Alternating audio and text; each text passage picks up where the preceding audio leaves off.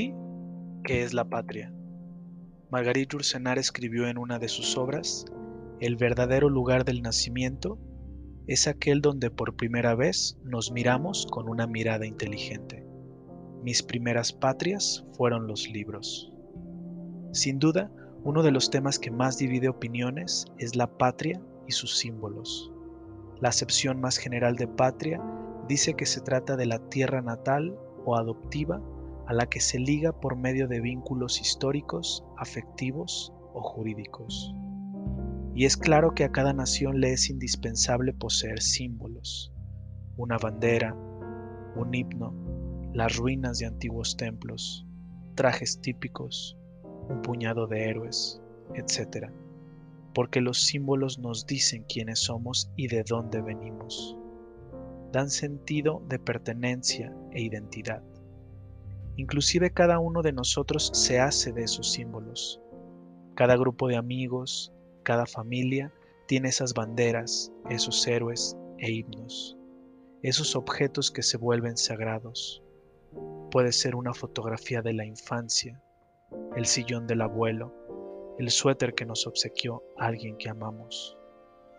Algo interesante es que Yursenar escribió mis primeras patrias, es decir, que puede haber más de una. Y ella como individuo era un ejemplo de esto. Era belga por parte de su madre, francesa por parte de su padre y estadounidense legalmente. Pero quienes la hemos leído sabemos que tenía muchas otras patrias. Otros escritores han hecho alusión a que la patria son objetos o personas.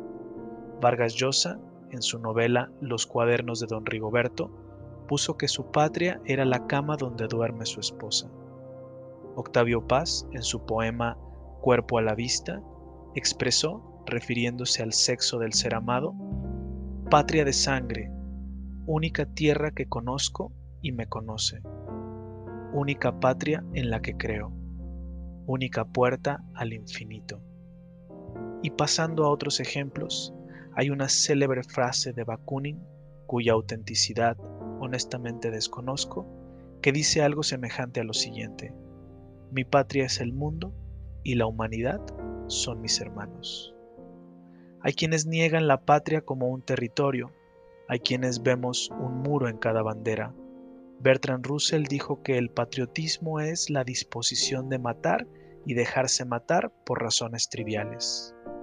Maupassant que la patria es el huevo de donde nacen las guerras y Oscar Wilde que el patriotismo es la virtud de los depravados. Esto nos lleva a ver que hay un sinnúmero de ideas relacionadas a la patria y al ser patriota, y cada una es válida para cada uno de nosotros. Cada una está sujeta a lo poco que sabemos y a lo mucho que ignoramos, sujeta a las circunstancias y a la historia personal. La patria es distinta para un soldado que para una persona desamparada la sensación que le produce a un atleta olímpico ver la bandera de su país es diferente a la sensación que puede experimentar un indígena que siempre ha sido menospreciado al ver la bandera en alto. Para mí, y esto es posible que sea mal visto por algunos, la bandera y el himno nacionales no significan mucho.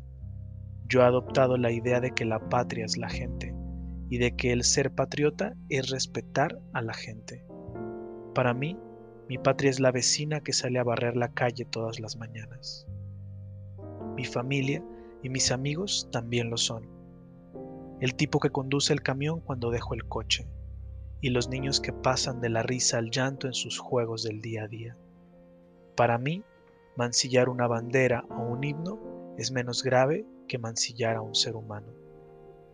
Pero además de la gente tengo otras patrias también, como los libros, por eso hablo tanto de ellos y por eso le puse ese nombre a este programa.